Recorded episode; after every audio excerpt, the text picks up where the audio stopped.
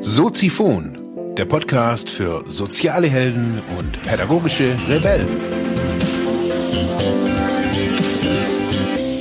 Herzlich willkommen, meine lieben Zuhörer bei Soziphon, dem Sozialarbeiter-Podcast. Mein Name ist Mark Hummer und ich freue mich, dass du wieder eingeschaltet hast. Hendrik, super, super, dass wir so spontan Zeit hatten. Ich hatte dich angeschrieben wegen äh, der Sendung über disruptive soziale Arbeit. Wir hatten ja schon mal irgendwie mal kurz geredet, damals auch bei nach dem Interview, wo du, wo du dir so zu mir gesagt hast, du hattest dir eigentlich mehr Innovation erhofft.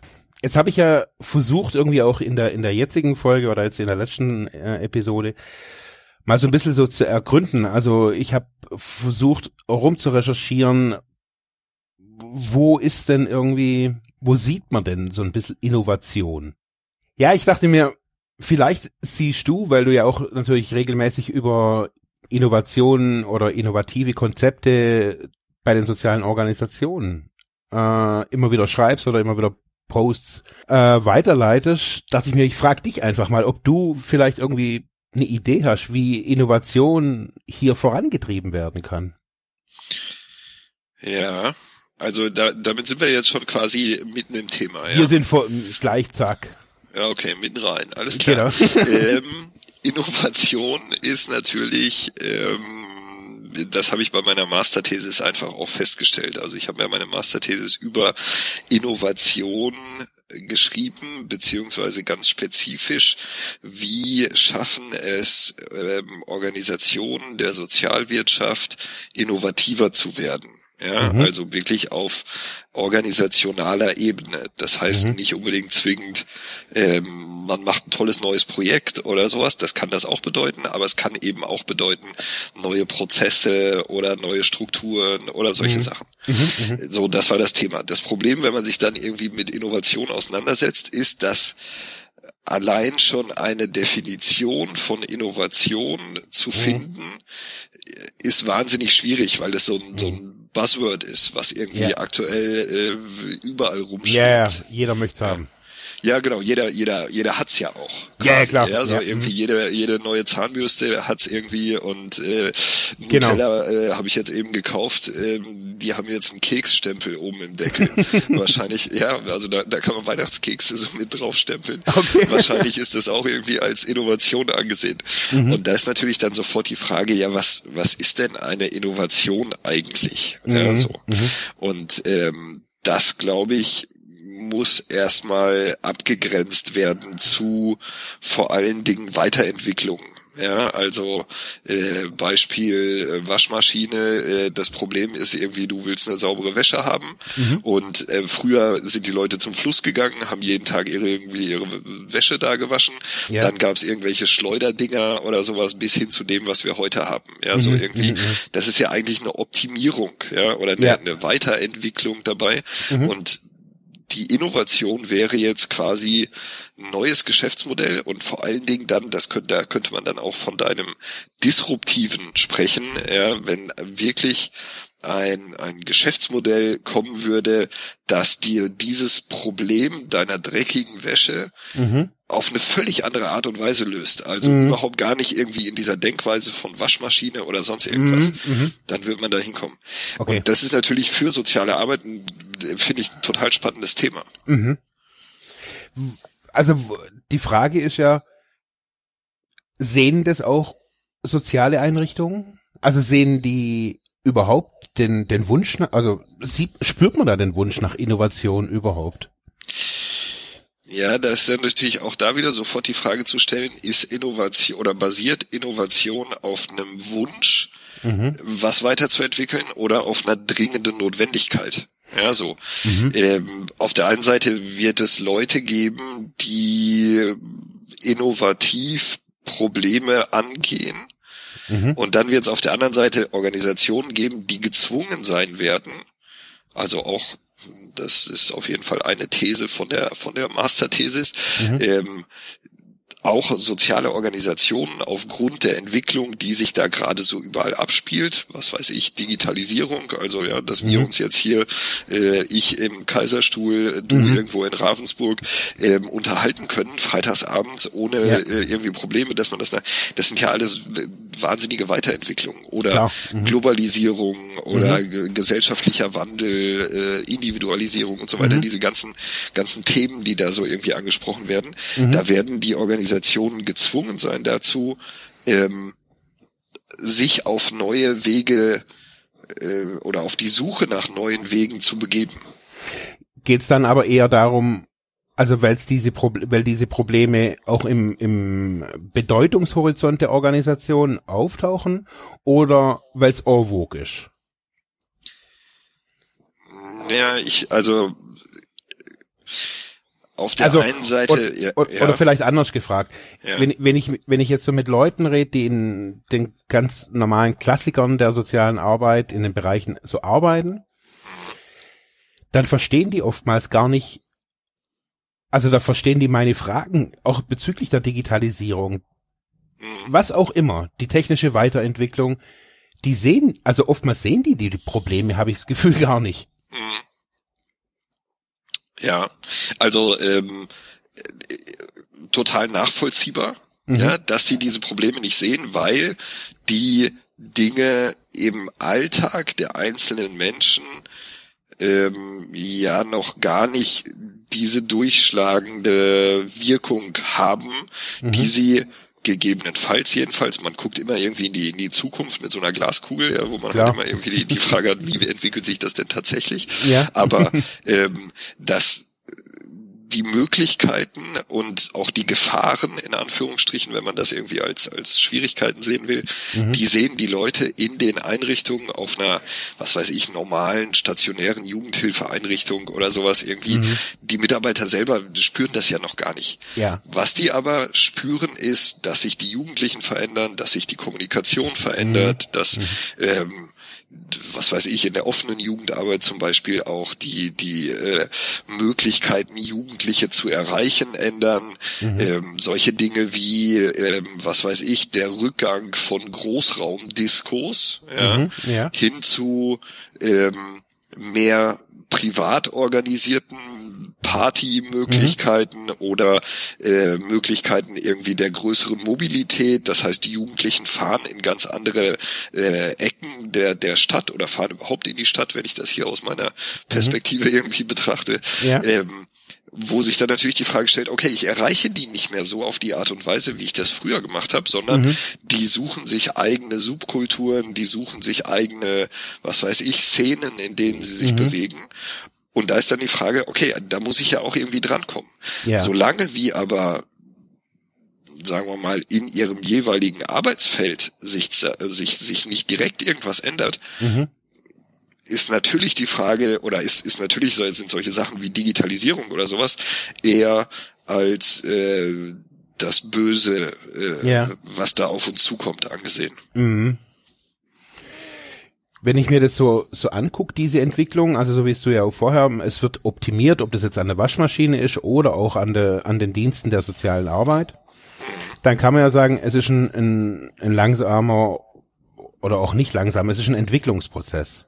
Die Gesellschaft verändert sich, die äh, Ansprüche an die soziale Arbeit ändern sich natürlich und dadurch natürlich auch an die Organisation.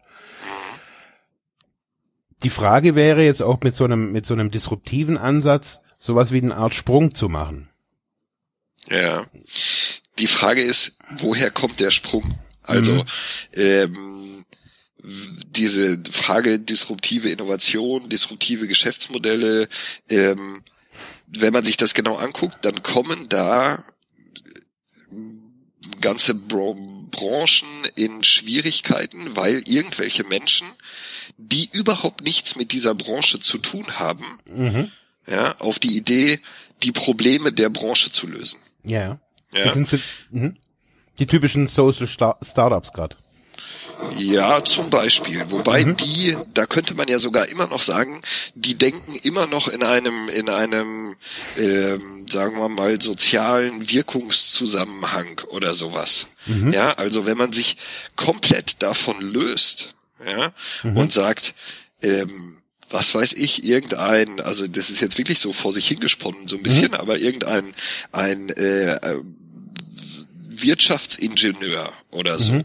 Ja, der da halt irgendwie sitzt und auf einmal eine Idee hat, wie er, ähm, keine Ahnung, die Jugendarbeitslosigkeit im, in Stadt XY oder sowas mhm. auf eine völlig neue andere Art und Weise löst, ohne in diesen sozialen ähm, sagen wir mal, Menschenrechtskategorien oder mhm. ähm, wie auch immer man irgendwie soziale Arbeit irgendwie ein bisschen greifbarer machen will, mhm. denkt, sondern der denkt nur in seiner in seiner eigenen äh, Logik, mhm. ja, so irgendwie und ihn interessiert überhaupt nicht, ob das irgendwie was mit dem Staat zu tun hat oder ob mhm. das in irgendeiner Weise gesellschaftlich irgendwelche Auswirkungen hat oder sonst irgendwas, mhm. sondern ihn interessiert nur, er will dieses Problem lösen.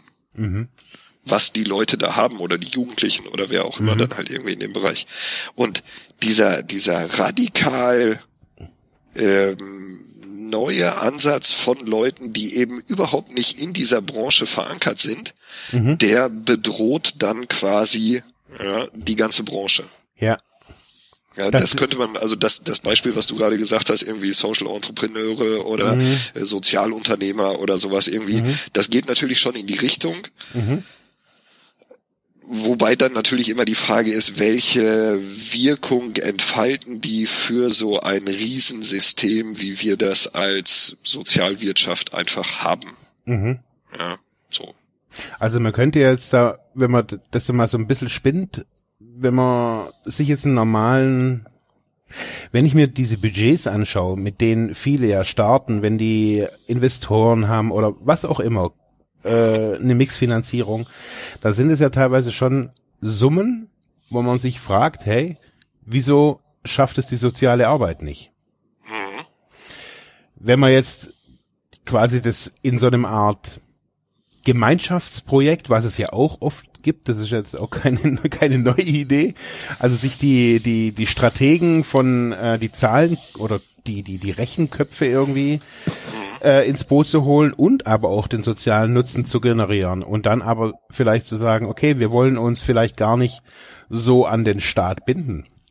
Wir, ähm, wir wollen, ähm, ja, wir wollen Geld verdienen, wir wollen aber auch den sozialen Nutzen generieren. Das, die, die Schwierigkeit oder der, sagen wir mal, Unterschied zwischen äh, diesen Sozialunternehmern auf der einen Seite und der ich nenne das immer irgendwie klassischen Sozialwirtschaft, mhm. ähm, ist der, dass die, äh, also so aus, aus einer, es gibt ganz viele Unterschiede, aber ein Unterschied ist definitiv der, dass die Sozialunternehmer das wunderbar schaffen, eine riesige Medienpräsenz herzustellen. Mhm. Im Gegensatz dazu schafft es aber die Sozialwirtschaft, eine riesige Masse an Menschen zu erreichen ja, mit ihren Problemen, also Caritas zum Beispiel, ja, so ja. irgendwie, ich weiß gar nicht, wie viele, äh, also man kann sicherlich messen, wie viele Mitarbeiter die hat, damit sind die sofort einer der größten Arbeitgeber in ganz Deutschland, ja, so Natürlich, irgendwie. Klar. Aber ähm, auf der anderen Seite, wie viele Menschen erreichen die Mitarbeiter dabei? Mhm, da mhm. kommt man ja auf noch viel mehr. Ja, ja so. brutal, klar. So, und da ist es dann natürlich schwierig davon zu reden, dass die Social Entrepreneur Szene diese ähm, diese Branche Sozialwirtschaft angreifen kann. Mhm. Spannend ist es eher dann irgendwie zu fragen, okay, wie, wie werden Innovationen mhm. ermöglicht in der Branche Sozialwirtschaft? Ja, also aus denen mhm. heraus sozusagen, dass man ja. sagt, okay, wir, wir als Caritas oder wir als genau. ähm, was weiß ich, Diakonie oder, oder sonst große mhm. Träger, die da sind.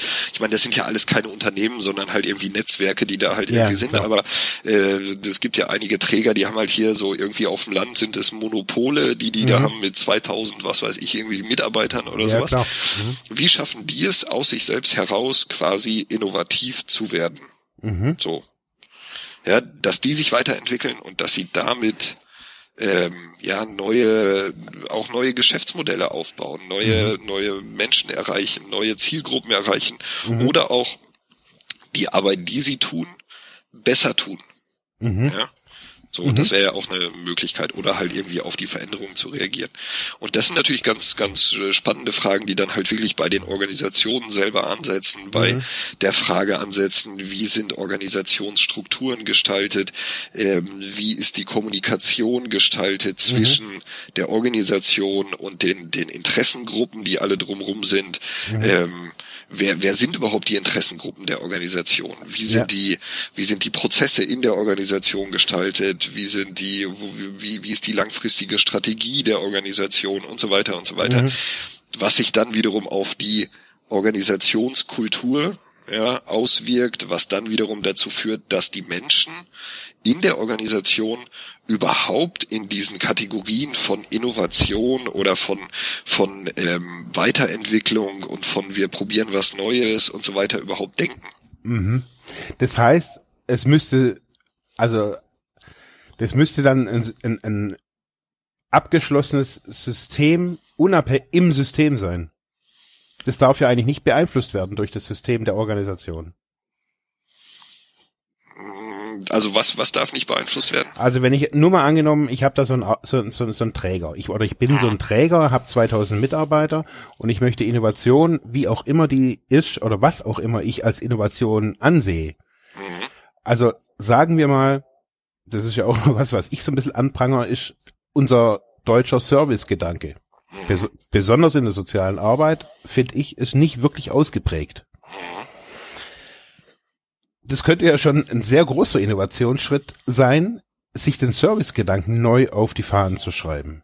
Mhm. Nicht nur irgendwie jetzt zu sagen, ja, wir gucken uns das jetzt mal in anderen Ländern an, in dem Servicegedanke eher besser gelebt wird, sondern wir gucken mal, was kann denn Servicegedanke, also was heißt Servicegedanke überhaupt in der, in der sozialen Arbeit? Mhm. Und um das überhaupt zu diskutieren oder um zu planen und zu zu machen, braucht es, glaube ich, eine nicht weisungsabhängige äh, interne Gruppe. Ja, ja, also definitiv. Also ähm, wenn man in so einer Organisation drin steckt, das ist ziemlich egal, ob das Sozialwirtschaft oder mhm. Automobilwirtschaft mhm. oder was weiß ich, was irgendwie ist, mhm. ähm, dann ist es natürlich erstmal schwierig, ähm, da neue Dinge, du sagst sowas wie Kundenorientierung beispielsweise, Dienstleistungsorientierung, wie auch immer man das äh, mhm. irgendwie fast ähm, neu zu durchdenken. Dazu muss es ähm, ja Promotoren geben, mhm. Machtpromotoren, also sowas wie der Chef, ja, mhm. so der einem erstmal den Rücken frei hält. Genau. Ja, dann muss es Prozesspromotoren geben, also Leute, die halt irgendwie diese ganze Sache vorantreiben, mhm. die dann versuchen, diese Dinge auf eine voll, völlig neue Art und Weise irgendwie anzugehen. Mhm. Dazu müssen diese Organisationen aber erstmal aus ihren Strukturen oder erst erstmal Möglichkeiten schaffen, aus diesen Strukturen auszubrechen. Ja. ja? Also äh, allein der Gedanke daran, dass wir jetzt in der sozialen oder in unserer sozialen Organisation Menschen in Anführungsstrichen anders oder Mitarbeiter anders behandeln als andere Mitarbeiter. Ja, mhm. also mhm. die einen müssen hier acht Stunden anwesend sein und die müssen irgendwie stempeln und so mhm. weiter und so weiter. Und dann gibt's eine kleine Gruppe, die wird, ähm, sagen wir mal, freigestellt für ja. irgendwelche Spinnereien. Ja, mhm. so irgendwie, weil viel mehr äh, ist ja, ja, Innovation am Anfang ja gar nicht. Klar. Ähm, dann haben wir in der sozialen Arbeit schon mal ein Problem damit. Mhm. Ja? Das ist in anderen Branchen ist es anders, ja, so irgendwie die, die High Performer, die werden dann halt irgendwie besser bezahlt und was ja, weiß ich, keine Ahnung, mhm. irgendwie, ob man den Begriff mag oder nicht, aber ja. es gibt einfach Unterschiede oder man kann einfach sagen, okay, ähm, hier gibt's einen eine Think Tank oder ein äh, Innovation Lab oder wie mhm. auch immer man das irgendwie lustig nennen will, ja, so mhm. irgendwie, da arbeiten oder auch Entwicklungsabteilungen, ja, so Forschungs- und Entwicklungsabteilungen sind in Industrieunternehmen oder in anderen äh, Branchen ja völlig normal, ja, mhm. so in der Sozialwirtschaft erstmal gibt es diese, diese äh, Organisationsteile mhm. nur in ganz, ganz wenigen Fällen. Also es gibt tatsächlich einige Organisationen, auch in der Sozialwirtschaft, die sowas versuchen und die da schon gute Wege gehen, muss man, mhm. muss man ganz klar sehen. Mhm. Aber die große Breite, ja, sicherlich null. Mhm. Ja. Und da Möglichkeiten zu schaffen, ähm, Arbeit oder soziale Arbeit auf eine andere Art und Weise zu gestalten, mhm. ähm, Menschen, wie gesagt, mit neuen Ideen auch aus dem Alltag mal rauszunehmen und denen Möglichkeiten zur Verfügung zu stellen und damit auch Ressourcen, Zeit und Geld ja, so mhm. zur Verfügung zu stellen. Ja. Ähm, das sind sicherlich neue Wege, die aber natürlich auch, das muss man wiederum dazu sagen, für Organisationen in der Sozialwirtschaft nicht so einfach zu bewerkstelligen sind. Ja, so Rücklagen zu bilden, um solche mhm. neuen Innovationen äh, durchzuführen, das ist nicht ganz einfach, aber mhm. es ist möglich. Okay. Was sind denn so die die Ab die Light, was wäre denn so die Light-Variante davon? Also ich kenne das so in, in, in so abgeschwächten Varianten noch von, von während meines Studiums haben wir, war, äh, war ich mal bei einem Klausurtreffen dabei. Das erinnert mich so ein bisschen daran, das war damals auch, wir waren zu viert und ähm, es ging um freies Denken und ja, fernab von aller Belastung. Hab, also, sowas wird ja schon gemacht irgendwie. Ja, die, die Schwierigkeit dahinter ist meistens jedenfalls, ja, also es ist nicht zu verallgemeinern und es sind nicht alle Organisationen so und so weiter und so weiter, ist aber meistens, dass in diesen Klausurtreffen oder in diesen ähm, was weiß ich, wir machen jetzt mal ein Strategie-Meeting, äh, fahren dazu, ja, irgendwie ein Wochenende auf eine Berghütte oder sonst mhm. irgendwas. Mhm ist, dass das dahinterstehende Denken, die dahinterstehende Grundhaltung mhm. der Menschen, die da hinkommen, immer noch extrem hierarchisch geprägt ist. Mhm. Ja, das ist eine Sache, die ruft der Chef ein. Mhm. Und alle tanzen mit? alle tanzen dann dahin. Ob sie dann mhm. mittanzen oder nicht, ist erstmal noch die andere Frage. Aber ja. die Befürchtung besteht ja, dass wenn ich nicht mittanze, dass mhm. ich dann nach diesem Strategie-Meeting, was alles so toll und offen und, und irgendwie äh, flexibel und, und auf Augenhöhe, ja, so als mhm. Schlagwort irgendwie dazu äh, mhm. äh, stattgefunden hat, nachher einen auf den Deckel kriege, weil ich nicht mitgetanzt habe oder ja. weil ich falsch äh, gedacht habe oder weil ich ähm, keine Ahnung, Wege gegangen bin in meinem mhm. Denken und in meinem Handeln, die dem Chef nicht gefallen haben. Mhm. Also versuchen alle erstmal irgendwie diesen, diesen Wegen zu folgen, ja, die mhm. der Chef vorgibt. Mhm. Und aus dieser Grundhaltung herauszukommen, aus diesem, ähm, ja, Mindset oder wie auch immer man das irgendwie sehen will, was uns ja äh, vom Kindergarten oder vor allen Dingen, sagen wir mal, spätestens ab der Grundschule eingetrichtert wird, mhm. ja, daraus auszusteigen, das ist brutal schwer. Und natürlich auch noch das gewisse Sicherheitsdenken, was wir ja auch hier sehr verbreitet haben. Also ich meine, wer will, wer will denn aus so einem Träger rausfliegen, wenn es irgendwie. Ja, ja, genau, ganz klar. Man, ja. Ja. Wenn, je innovativer ich bin, je riskanter wird's irgendwie, dass ich hier irgendwie den, den mhm. Sessel irgendwie räumen muss. Ja, genau. Also wenn ich den Kopf aus dem Fenster strecke, dann kann mhm. halt auch irgendwie der Wind ganz schön kalt werden. Mhm. Ja? Und da mh, durch die Veränderung von, von Organisationsstrukturen und Kommunikationen und so weiter und so weiter mhm. eine äh, veränderte Organisationskultur zu gestalten, die tatsächlich auf Augenhöhe basiert oder tatsächlich das Miteinander äh, fördert oder tatsächlich eine Fehlerkultur mhm. ja, einfließen lässt. Das ist brutal schwer. Das mhm. ist aber nicht nur in der Sozialwirtschaft brutal schwer, sondern Natürlich. das ist in, in allen Organisationen schwierig. Mhm. In der Sozialwirtschaft haben wir das große Problem, was dazu kommt, was andere Organisationen nicht haben, dass die Finanzierung der Leistungen und damit die Finanzierung der Organisation oftmals eben von externen mhm. Kostenträgern abhängt. Ja die die ganze Sache bezahlen müssen und die dann halt irgendwie auch bezahlen müssen, dass da irgendwelche Spinner äh, auf irgendeiner Berghütte sitzen und und mit Knete rummachen. genau und mit mit Lego spielen oder mit Knete rummachen oder was weiß ich. Ja, ja. so irgendwie keine Ahnung, irgendwelche sich lustige Sachen ausdenken. Mhm.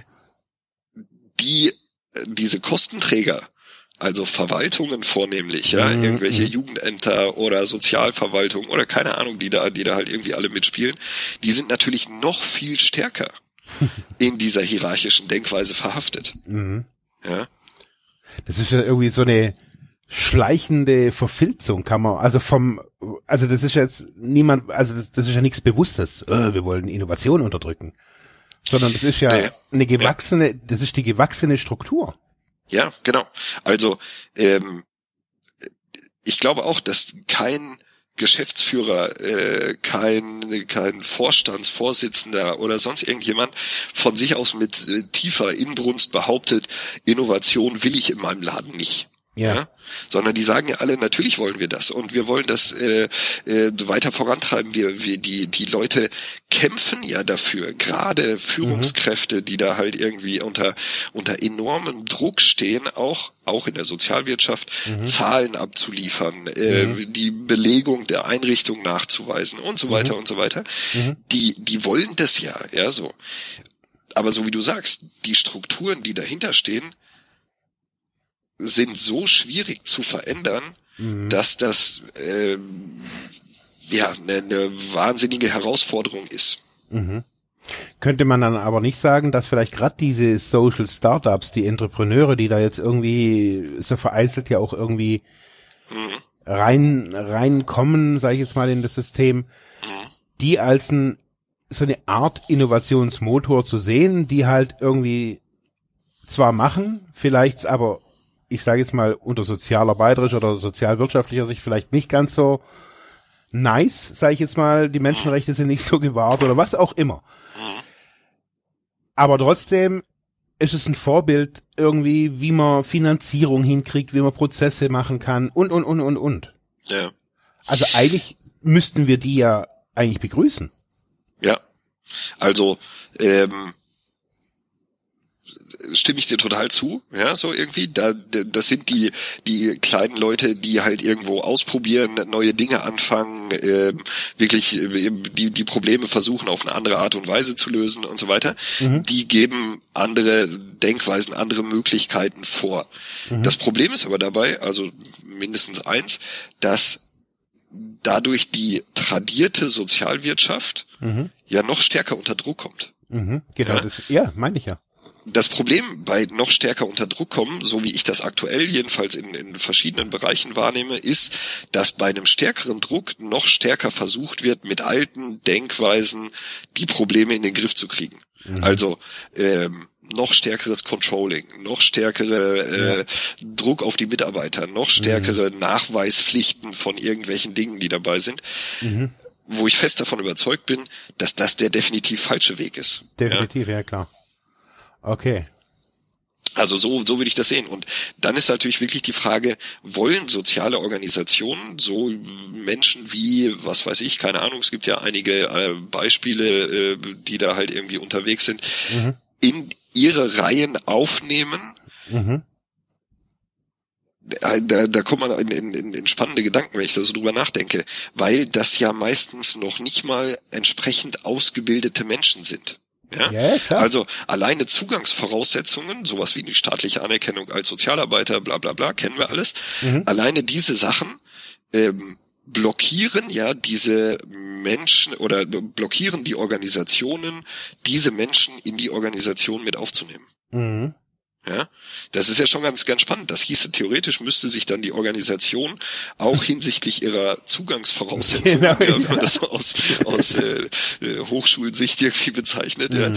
ja, äh, müsste sie sich öffnen mhm. ja, und sagen, in unseren Reihen der Sozialarbeiter mhm. oder sozial denkenden Menschen mhm. integrieren wir jetzt auf einmal jemanden, der, äh, was weiß ich, für eine Profession mitbringt oder mhm. was weiß ich für, keine Ahnung, von mir aus ist er äh, Wirtschaftsingenieur oder mhm. äh, von mir aus ist er auch nur Schreiner oder sonst irgendwas. ist ja scheißegal, ja, ja so mhm. irgendwie, aber der müsste dann da reinkommen.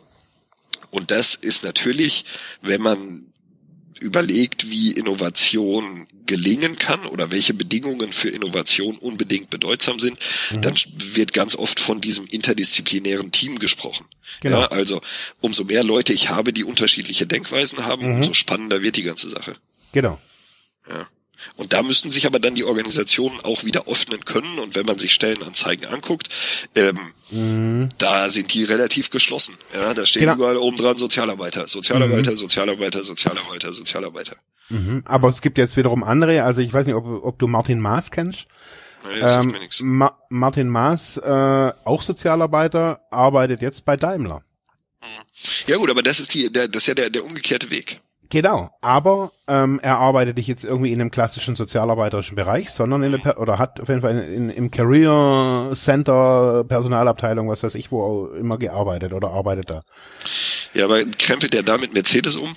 Nee, nee, aber zu, nee, sicherlich nicht, aber ich glaube, dass es für mich auf jeden Fall war das äh, ne, schon auch irgendwie ein Zeichen, dass man sich in so eine Abteilung, also in die, Sozi äh, in die Personalabteilung, einen Sozialarbeiter holt. Ja, also ich bin davon überzeugt, dass die Kompetenzen, die wir als Sozialarbeiter mitbringen für die Anforderungen in diesen Organisationen, also mhm. in, in, äh, in allen Organisationen ist vielleicht ein bisschen übertrieben formuliert, ja. aber bezogen auf die Herausforderungen, die damit äh, so in der Zukunft auf uns zukommen werden, dass die Kompetenzen dafür perfekt sind. Ja? Mhm. Also Sozialarbeiter sollten jedenfalls gelernt haben, mit permanenter Unsicherheit umzugehen, mit komplexen Systemen, ja, mhm. also mit Menschen, mit Gruppen, mit äh, ja allen möglichen Dingen, die da so irgendwie da sind, mit Kommunikation, mit mhm. so irgendwie diesen ganzen Sachen. Und das ist das, was anderen Professionen äh, oder was was andere Professionen erstmal so nicht haben. Ja? Genau. Also der Ingenieur oder sonst irgendwer, der der ist einfach da drin nicht in der Art und Weise ausgebildet, wie wir das sein sollten. Genau. Und damit ist es natürlich für jede Organisation eigentlich eine Bereicherung, Menschen aus diesem Sozialbereich in ihre Reihen aufzunehmen. Die haben es mhm. damit aber auch viel einfacher. Ja, mhm. wenn die das wollen, wenn die sich da ein bisschen öffnen und so weiter und so weiter. Mhm. Wir schotten mhm. uns, ja genau, wir, wir schotten uns ja eher gegen die anderen Professionen ab. Mhm. Wir machen lieber noch irgendwie einen integrierten Master, dass man die Sozialarbeiterin äh, und Sozialarbeiter eher auf die auf die Richtung oder eben, also schon die mit dem mit dem mit dem Mindset der BWLer oder mit dem Mindset der Schreinerschulen. Mhm. Also so so nehme ich das wahr. Ja, also äh, ich habe ja selber so ein Master Sozialmanagement gemacht, ja, so irgendwie, aber ähm, ja, muss man ganz klar sagen, sagen wir mal, die, die, und ich kenne einige Studiengänge in dem Bereich, ja, so in mhm. unterschiedlichen, also einfach aus, aus meiner, aus meiner beruflichen äh, Sicht heraus, mhm. ähm, die Grundstrukturen, die in diesen Weiterbildungen drinstecken oder weiterbildenden Masterstudiengängen oder so mhm. drinstecken, die sind oft sehr, sehr klassisch BWL orientiert. Ja, mhm. da wird es tatsächlich dann versucht, der Sozialarbeiter kriegt noch ein bisschen BWL für die Sozialwirtschaft. ja, ja, genau. Aber ist BWL für Sozialwirtschaft das, was die Organisationen tatsächlich brauchen oder Gen bräuchten die eigentlich was komplett was anderes, mhm. um eben damit innovativer zu werden? Genau. Also ich meine, in den 90er Jahren war das doch genau die gleiche Diskussion mit Qualität. Mhm. Also da wurde zum ersten Mal, weiß ich noch, irgendwie 95 oder 96, da gab es die ersten Qualitätsmanager irgendwie in den mhm. Firmen. Ja. Und da hat auch jeder gefragt, ja, ey, was ist denn da los? Wie braucht man sowas? Ja. Also das weiß ich wieder. Ich habe da in einer ja, mittelständischen Chemiefabrik gearbeitet und dann kam da auf einmal irgend so ein Typ da an irgendwie und wedelt hier mit irgendwelchen Qualitäts-QM-Handbüchern rum. Mhm. Also ich meine, da muss ich mich jetzt ein bisschen, äh, sagen wir mal, vorsichtig ausdrücken, weil ich einfach in diesem Bereich äh, mein Geld verdiene. Aber, ja, das, ist doch, das ist ja legitim. Ja, ja, genau. Aber das, was bei der, also davon auf die Sozialwirtschaft bezogen definitiv so ist, ist, dass die Sozialwirtschaft bei vielen Dingen, sagen wir mal, 10 bis 15 Jahre, würde ich sagen, hinterherhinkt. Mhm. Ja, also da werden solche Sachen wie Qualitätsmanagement, was weiß ich, DIN ISO oder EFQM mhm. oder sowas in allen möglichen Organisationen eingeführt. Mhm. Und dann kommt äh, ja irgendwie äh, wie die alte Fastnacht hinterher, ja, wie man das ja. im Süden so sagt, kommt die Sozialwirtschaft irgendwie angeschlappt und sagt, oh, wir brauchen jetzt aber auch Qualitätsmanagement. Ja, genau. Ja, dann kopieren die meistens oder ja, das gleiche ist mit BWL oder Ökonomisierungstendenzen mhm. äh, dabei oder sowas. Dann werden äh, Methoden kopiert mhm. und versucht, auf soziale Einrichtungen zu pressen. Mhm. Ja, das, was dann dabei übrig bleibt, ist ähm, ja, sagen wir mal, eine, eine, eine schlechtes Qualitätsmerkmal. Äh, ja. ja, so, das, mhm. das, das passt nicht zusammen mehr. Ja, ja, klar. Weil da zwei Kulturen aufeinandertreffen, weil da zwei mhm. Denkweisen aufeinandertreffen.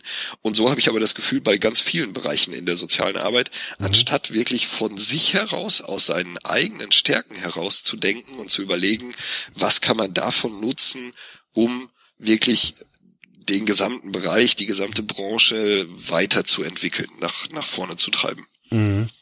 Wenn es jetzt aber, so wie du vorher gesagt hast, mit Druck, also mit noch mehr Druck, mhm. eher gegenteilig sich auswirken wird, wird, also, was wäre denn dann eine günstige Rahmenbedingung, damit es die Träger schaffen könnten?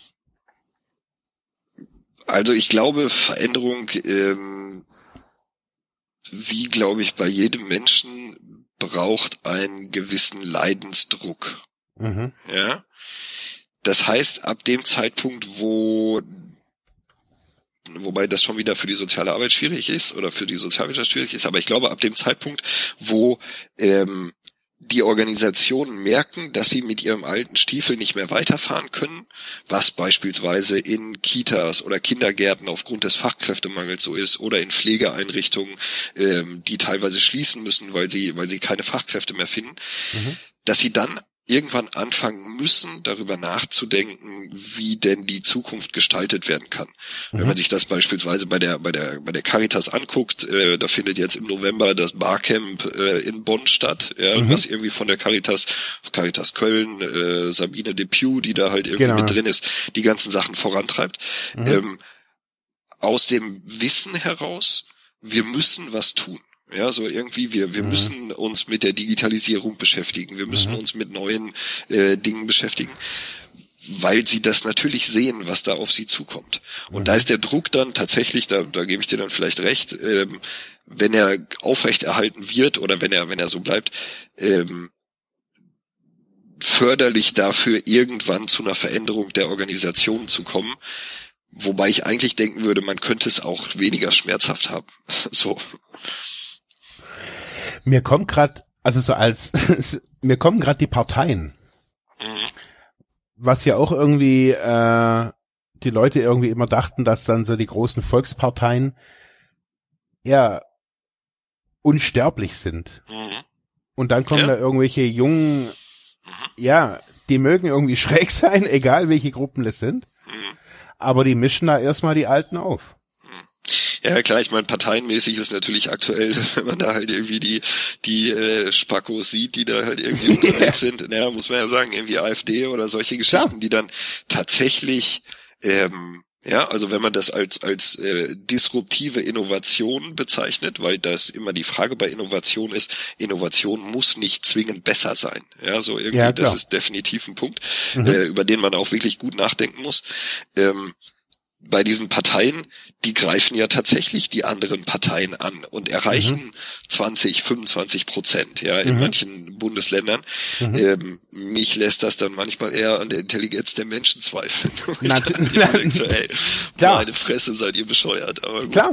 Aber ja. wenn man jetzt, wenn man jetzt mal von der, so von der sozialen Arbeit ausdenkt, äh, könnte man noch auch sagen, wenn da jetzt da irgendwie da so eine, so ein Social Startup irgendwas da kommt und die machen die keine Ahnung, die machen die Suchthilfe auf einmal auf ganz anderen Wegen, mit ganz neuen, mit ganz neuen Ideen, mhm. mit ganz anderen Finanzierungsmethoden. Mhm. Äh, ja, dann, dann wäre das, das würde die unter Druck setzen. Und dann, genau, dann können ja, die noch fünf, fünf runde Tische machen. Ja. Äh, bis dahin haben die schon 50 Klienten. Mhm.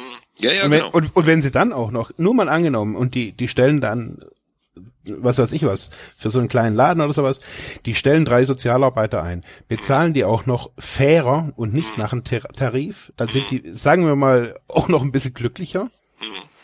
Und sie machen dann auch noch bessere Arbeit. Dann ja. muss, dann muss sich doch zwangsläufig äh, staatlich oder ein kirchlicher Träger echt die Frage stellen, was, man, was sie da machen. Ja. Die Schwierigkeit dabei ist aber natürlich auch, äh, auch wenn ich das ein bisschen jetzt von von der anderen, weil weil ich ich, ich sehe das genauso wie du, ja, so irgendwie. Aber was heißt Wirkung in unserem Bereich? Ja, mhm. also die Wirkungsmessung mhm. und die Darlegung von dem, dass tatsächlich mehr was weiß ich, du hast die Suchthilfe angesprochen oder sowas irgendwie, dass mehr Leute dadurch eine bessere Behandlung bekommen, ist ja mhm. oft nicht so einfach. Mhm. Ja? Und das, was man auch sehen muss dabei, ist, dass sich die soziale Arbeit, ja, das, da geht's dann wirklich so irgendwie tief in der, deren, deren Professionsverständnis oder in unser Professionsverständnis rein, wenn man ähm, darüber nachdenkt, dass sich soziale Arbeit ja auch eben um die Leute gekümmert hat, bei denen gar nichts mehr wirkt. Mhm. Ja, und sagen wir mal, ein Geschäftsmodell aus Obdachlosen zu machen, mhm. ja, wirft ja sofort auch ganz viele ethisch-moralische und so weiter und so weiter Fragen auf. Klar. Also irgendwie, wie man das machen will, keine Ahnung, aber vielleicht gibt's ja irgendwie auch spannende Ideen dabei. Mhm. Nur die soziale Arbeit sagt ja von ihrer Grundhaltung her, hm, okay, wir helfen den Leuten trotzdem, auch wenn sie halt irgendwie uns nichts dafür bezahlen können, wenn sie, mhm. äh, wenn wir, wenn wir auch keine Erfolgsaussichten mehr sehen oder mhm. sowas, mhm. ja, so ja. irgendwie, wir machen es trotzdem. Genau. das ist natürlich irgendwie ein Ding, ja, wo auch immer das herkommt, kirchliche äh, Traditionen oder sonst irgendwie, mhm. das hat ja auch was.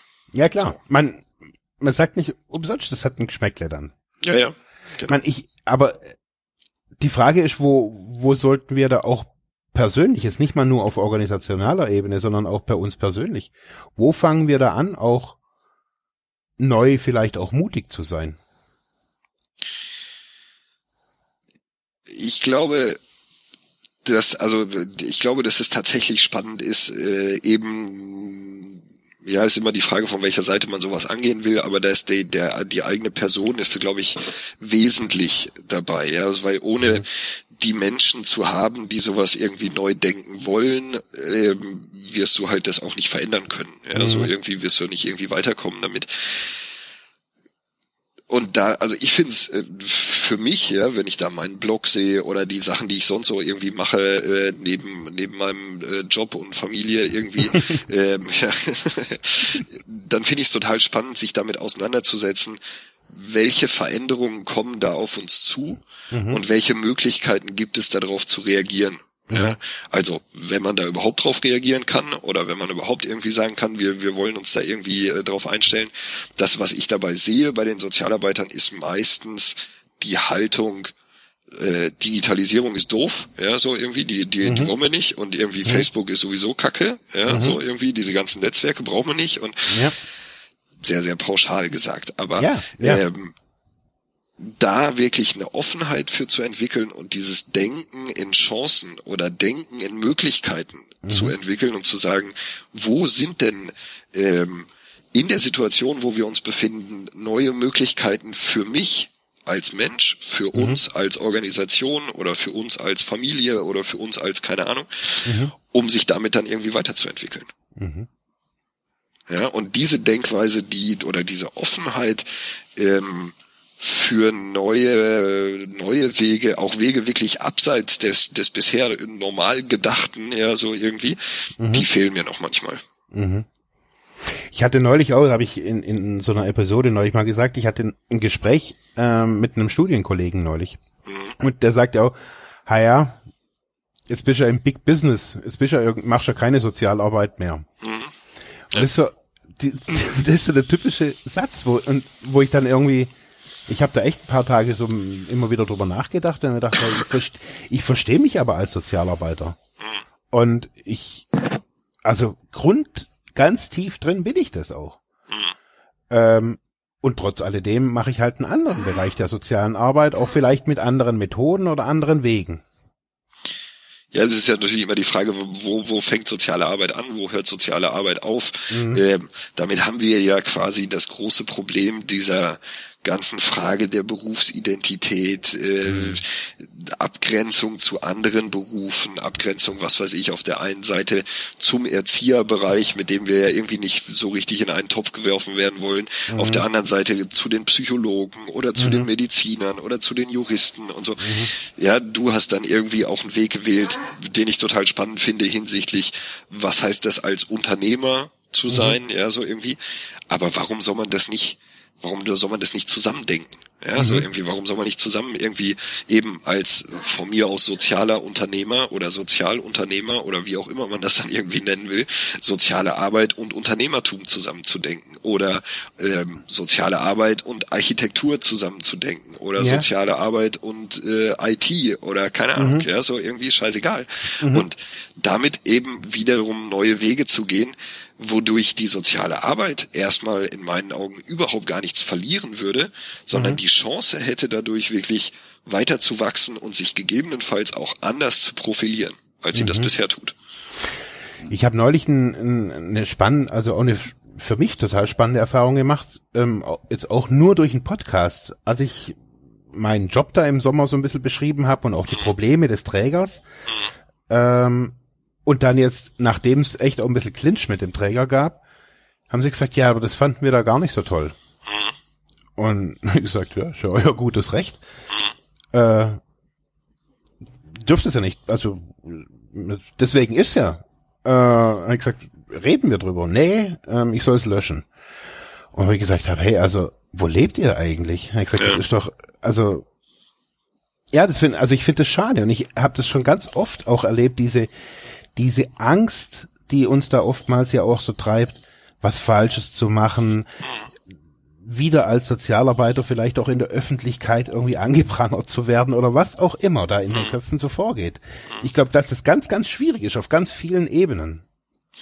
Ich meine, da sind wir ja auch wieder bei dem, was wir eben schon mal hatten, so irgendwie so die Frage von Kulturen, ja, so irgendwie mhm. und Frage von Fehlerkultur in der Sozialwirtschaft, mhm. finde ich ein total spannendes Thema, weil mhm wir dürfen quasi keine, ja, sagen wir mal aus organisationaler Perspektive wieder, die Organisationen dürfen keine Fehler machen. Ja. Auf der einen Seite aus dem Grund heraus, weil, das kennen wir alle, irgendwie äh, Jugendamt Hamburg oder Jugendamt mhm. hier, äh, jetzt auch im Schwarzwald oben irgendwo, ähm, ja, Kindstod und solche Geschichten. Das ist natürlich ja. irgendwie die, die Horrorvorstellung von, von solchen, solchen Geschichten die Träger selber, also Organisationen, die halt finanziert werden, mhm. dürfen keine Fehler machen, mhm. weil sie ja von extern finanziert werden. Also ja. wenn ich das Geld von irgendjemandem anderen kriege, dann muss da auch gefälligst was bei rauskommen aus der mhm. ganzen Geschichte, sonst ist das ja total doof. ja, ja, klar. Ja? Und da eine, eine, eine Fehlerkultur oder eine, eine Fehlertoleranz oder wie auch immer irgendwas zu entwickeln, mhm. weil alles, was mit Innovation zu tun hat, hat immer auch mit Risiko zu tun. Mhm. Ja? Ich gehe ein Risiko ein, wenn ich mich auf neue Wege begebe, wenn ich mhm. da neue äh, Projekte ausprobiere, wenn ich neue Methoden anwende oder keine Ahnung. Ja, so mhm. es ist immer ein Risiko dahinter mit der Möglichkeit zu scheitern. Mhm. Und da ja. geht's halt, also klar, das eigentlich kommt man ja dann schon in die Richtung Menschenversuche. Genau, ja, so irgendwie da, also, da hat man natürlich ja. sofort so so so Probleme damit. Ja. Mhm, mh, mh, mh. Genau. Wobei natürlich Menschenversuche das ist dann wieder ein ganz, also wieder ein spannendes Thema. Ich finde immer irgendwie interessant, auf welche, wie viele spannende Themen wir so kommen, wenn wir da unterwegs sind. Aber ähm, äh, das, das Thema, ähm, wie werden überhaupt die Menschen, für die soziale Arbeit da ist, also die Klientel, mit in die Entwicklung von neuen, also von innovativen Dingen in der sozialen Arbeit eingebunden. Mhm. Ja, das was passiert, ist ja oft so, dass irgendwelche, äh, was weiß ich, äh, das Arbeitsamt oder sonst irgendwelche Sachen äh, Projektgelder zur Verfügung stellt. Mhm. Ja, das Projekt schon haarklein definiert hat, ja. ja. für was das Geld dann ausgegeben werden darf mhm. und die sozialen Träger das dann tun. Mhm. Ob das den Leuten, also den Klienten, jetzt wirklich was bringt, ob die Klienten das überhaupt haben wollen, Mhm. Interessiert überhaupt gar keinen. Anstatt wirklich, ja, also interessiert auch die Klienten meistens nicht. Das ist ein bisschen das, äh, das äh, Problem bei der ganzen Sache. Anstatt mhm. die ganze Sache von hinten anzugehen und zu sagen, ey Leute, was braucht ihr in eurem Leben? Ja? Und ja. darauf basierend, also die Klienten zu fragen, mhm. nicht das Arbeitsamt zu fragen, sondern die mhm. Klienten zu fragen, was braucht ihr in eurem Leben? Darauf basierend dann neue Dinge zu entwickeln, Prototypen mhm. zu gestalten, mal zu testen, mal vorsichtig mhm. auszuprobieren, damit man eben nicht in diese, das was du eben gesagt hast, Menschenversuche, ja, so mhm. irgendwie, was ich da, ja, äh, ja das, das, ist ja tatsächlich so, ja, ja. damit man da nicht reinkommt, ja, so mhm. irgendwie in diese Geschichte. Das würde dann halt irgendwie als Methodenansatz, wir haben aber dann bei dieser Design Thinking Geschichte, mhm. ja, so mhm. irgendwie wirklich immer wieder neu auszuprobieren. Ich muss erstmal, ich muss erstmal meine meine Kunden wirklich in deren Bedürfnissen kennen. Ja mhm. ja, bevor ich deren Probleme überhaupt lösen kann. Mhm. Ja, und da habe ich auch oft so das Gefühl, diese Prozesse vorher, die die mhm. Leute wirklich kennenzulernen, deren Bedürfnisse kennenzulernen, die finden auch nicht zwingend immer statt. Mhm. Ja, das stimmt. Stimmt.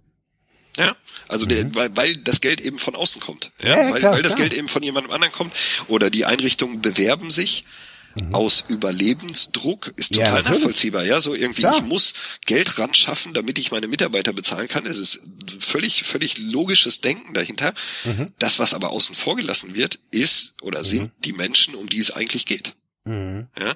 Und innovativ würde es dann theoretisch werden, ja, damit wir auch beim Thema bleiben, äh, würde es dann theoretisch werden, wenn man wirklich die Bedürfnisse der Klienten mit in die Entwicklung der Projekte einbindet und zwar so, dass nachher vielleicht auch was völlig was anderes dabei rauskommt, mhm. als das, was man sich vorher überlegt hat.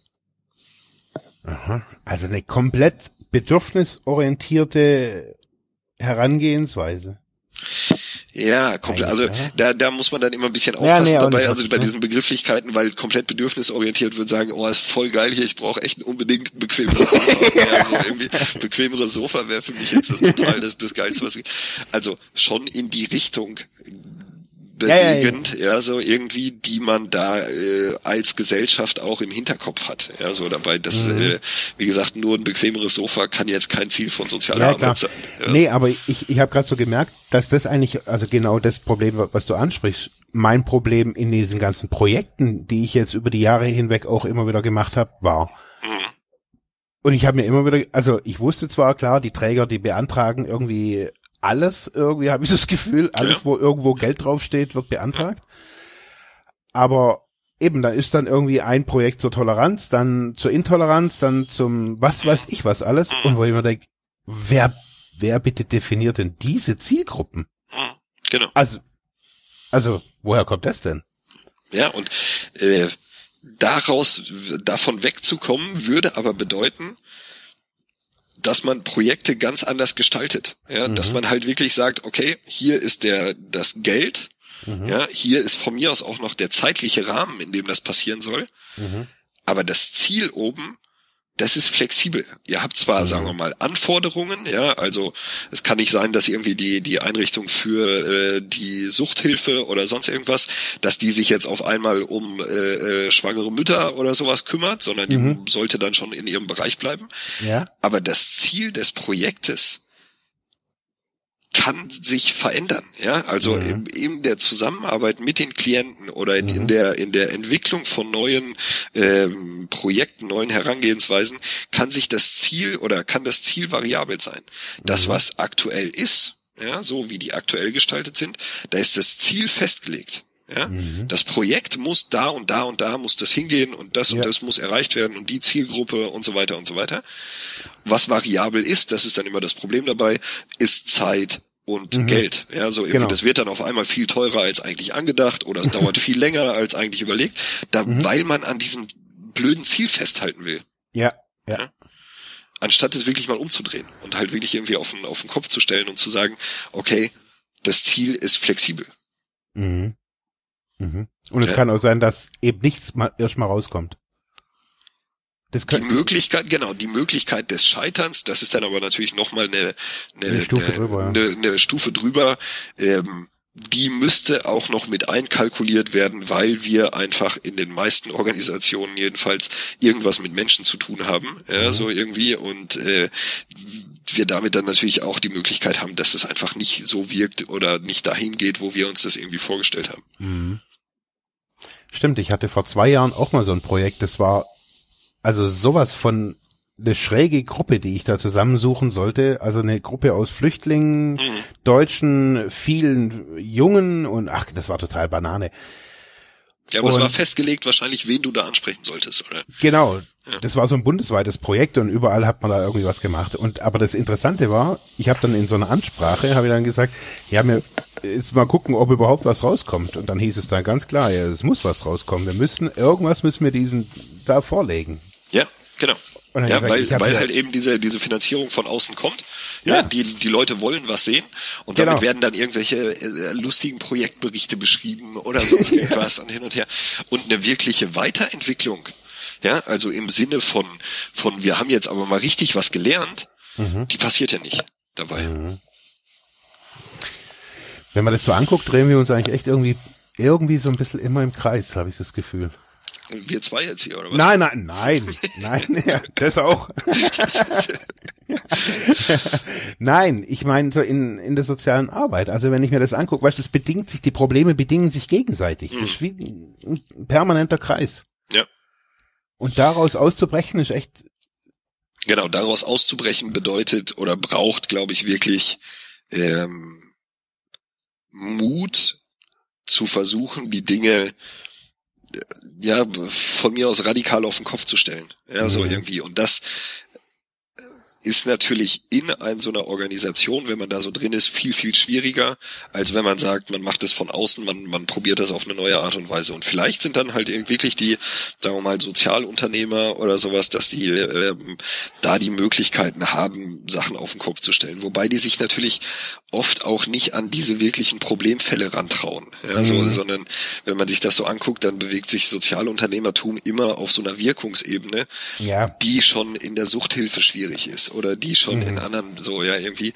Und da ist soziale Arbeit in ihrem Kern natürlich bewegt sich dabei deutlich weiter an die Grenze des menschlichen Daseins. Ja, so mhm. ja klar. Ja, stimmt. Ja, und dann, da, dadurch haben wir so, so eine, so eine komplexe Problemlage irgendwie, in der wir uns da befinden, dass mhm. ich dir da recht gebe, wir drehen uns quasi im, im Kreis, weil aus den Organisationen auszubrechen, also aus den, den Organisationsstrukturen, die wir haben, auszubrechen, ist quasi nicht möglich in unserem System, wie soziale Arbeit finanziert ist und so weiter und so weiter. Mhm. Ja. Verrückt. Also ist, ist auch wirklich total schwierig. Also spannend finde ich diese diese Sachen von von Heiko Kleve aus, mhm. aus Potsdam. Ich weiß nicht irgendwie. Mhm. Ja, dieses wirklich radikal liberale, was er sagt. Ja, mhm. so irgendwie. Ähm, weil nur dadurch die Organisationen die Freiheit kriegen würden, mhm. zu gestalten, die wirklich, ja genau, die wirklichen Probleme der Klienten zu lösen. Mhm. Ja. Weil bisher, das ist das, was wir gerade eben gesagt haben, die finanzieren sich quasi äh, nur selber, ohne auf die Bedürfnisse der, der Klienten zu achten. Und ja. wenn die daraus aussteigen könnten, aus diesem System, dann mhm. könnten sie sich das erste Mal darum kümmern, was denn das Klientel wirklich überhaupt braucht oder will. Mhm. Ja. Und so finde ich jetzt gerade irgendwie so abschließend. Mhm, ganz klar. äh, nee, abschließend würde ich, also sehe ich, es müssen wieder irgendwie, es muss auch die Politik an den Tisch, um diese Rahmenbedingungen besser zu, also finde ich. Also ja. dieses System, das, das es sich gegenseitig bedingt, ist ja, ich sage jetzt nicht, dass es jetzt ein Bundespoli so politisch, aber das ist schon, diese Regelungen müssen verändert werden, finde ich. Die müssen aussteigen können. Ja, also äh, soziale Arbeit war viel politischer, als sie das aktuell ist. Ja, so mhm. irgendwie. Das, keine Ahnung, so 60er, 70er Jahre oder ja, sowas irgendwie. Ja. Da war die äh, noch viel mehr und dass das auch eine Poli oder dass das nicht nur auch eine politische Dimension ist, sondern dass die politische Dimension einen riesen Einfluss bei der ganzen Geschichte hat, mhm. das ist unbestritten. Ja, so irgendwie. Das Problem ist, ja, wenn man die Politik als eine Interessengruppe, also als einen Stakeholder sieht, ja, mhm. und sich dann anguckt, wie Politik, ja, keine Ahnung, Kommunalpolitik, die für mhm. Kita-Finanzierung oder sonst irgendwas zuständig ist, sich das anguckt, da hat man Leute drin sitzen, deren Denken in Richtung Innovation und neue Wege zu verändern, das ist, glaube ich, echt. Also da, kann er, da, da müssen wir uns so ein paar Abende hier freitags treffen und halt irgendwie darüber vielleicht so. Also ja, so irgendwie ja. wieder meine, meine persönlichen Erfahrungen halt irgendwie so im, im Rahmen ja. von, von äh, Politik äh, und vor allen Dingen halt eben ja regionaler oder kommunaler Politik sind oder so. Da wirklich was zu verändern, boah, das ist, das ist eine harte Nummer. Du, ich, also ich habe ja auch meine politischen Kommunalerfahrungen schon hinter mir, wo ich gedacht habe, Alter, mhm. also mich wundert hier nichts mehr. Ja, also es ist nicht ganz einfach. Ja, da, daraus, daraus auszusteigen. Ja. Oder die Leute davon zu überzeugen, dass ein neuer Weg gegebenenfalls gegangen werden muss. Das ist wie mhm. ja bedingungsloses Grundeinkommen. Ja, davon die Leute zu überzeugen, zu sagen, mhm. dass das quasi ein möglicher Weg in eine Zukunft sein kann. Mhm. Ja, das ist ja fast unmöglich. Ja, das funktioniert ja, ja. selbst in der Schweiz nicht. Ja. ja. Echt verrückt, gell? Ja. Ja, und dann halt irgendwie sowas zu verändern, was dann noch sich irgendwie um Drogensüchtige oder kriminelle Jugendliche oder, mhm. oder noch schlimmer Flüchtlinge oder keine mhm. Ahnung was, ja, so irgendwie kümmert. Mhm. Ja, das, sich damit überhaupt auseinanderzusetzen und da radikale Veränderungen zu fordern, das macht kein Kommunalpolitiker mit. ja, klar. Ja, also, aber und ja, da, da, da haben wir ein Riesenproblem, ja, so irgendwie mhm. dabei die Prestigegeschichte ist natürlich, ja klar, da verbrennt sich natürlich auch keiner gerne die Finger dran. Da verbrennt sich keiner gerne die Finger, da will keiner gerne wirklich so richtig reingucken, da will mein, keiner gerne so richtig irgendwie, weil sich auch keiner so richtig damit auskennt. Ja, ja. also selbst die Sozialarbeiter selber kennen sich damit ja nicht richtig mhm. aus, habe ich, also geht mir ja genauso, ja, so wo ich ja, irgendwie denke, boah, wir, wir reden immer über so ein so ein komplexes Riesensystem, mhm. ja, wo man eigentlich, also wenn man jetzt sagen könnte, wir machen jetzt mal einen Podcast hier zum Thema Schulsozialarbeit oder so, mhm. da wären wir viel spezifischer als wenn wir sagen mhm. würden, wir reden über die Sozialwirtschaft oder ja, die klar. soziale Arbeit, ja so. Klar. Aber das ist das Gesamtsystem, was ähnlich funktioniert. Und mhm. äh, das ist schon schon spannend. Huh. Ja. Henry, also ich glaube, ja, um das, um das Ganze äh, noch mal ein bisschen irgendwie zu konkreter zu machen, ich glaube wirklich, es geht um die Menschen und die Organisationen. Ich glaube, wenn die mhm. anfangen, neue Wege zu gehen und damit Wirkung zu erzeugen, ja, dann kann sich gegebenenfalls daraus auch wieder was verändern.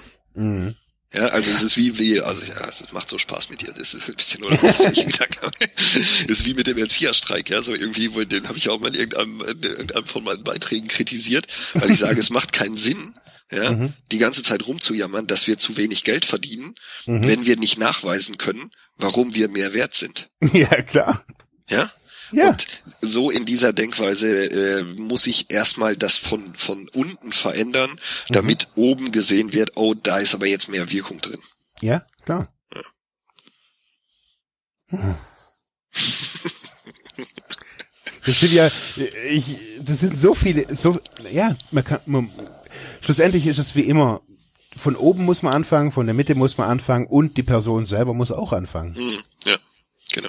Wir müssen wieder, glaube ich, lernen, neu mutig zu sein. Ja, genau. Mut finde ich dann total, total spannender, spannender Begriff. Wirklich irgendwie einfach mutig, neue Wege zu gehen und hm. zu denken. Ja.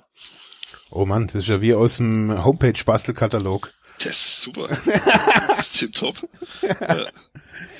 Hedrick, vielen Alles Dank für, für das spontane äh, Gespräch zum Thema Innovation und dem ganzen Rest. Ja, das war's für heute mit diesem Thema. Ich hoffe, ich konnte dir weiterhelfen, vielleicht Denkanstöße geben oder sogar ein bisschen inspirieren. Ich würde mich freuen, wenn du Soziphon weiter unterstützt, indem du weiter zuhörst, mich auf iTunes bewertest, Kommentare schreibst oder diese Episode per PayPal oder Flatter finanziell unterstützt. Dankeschön.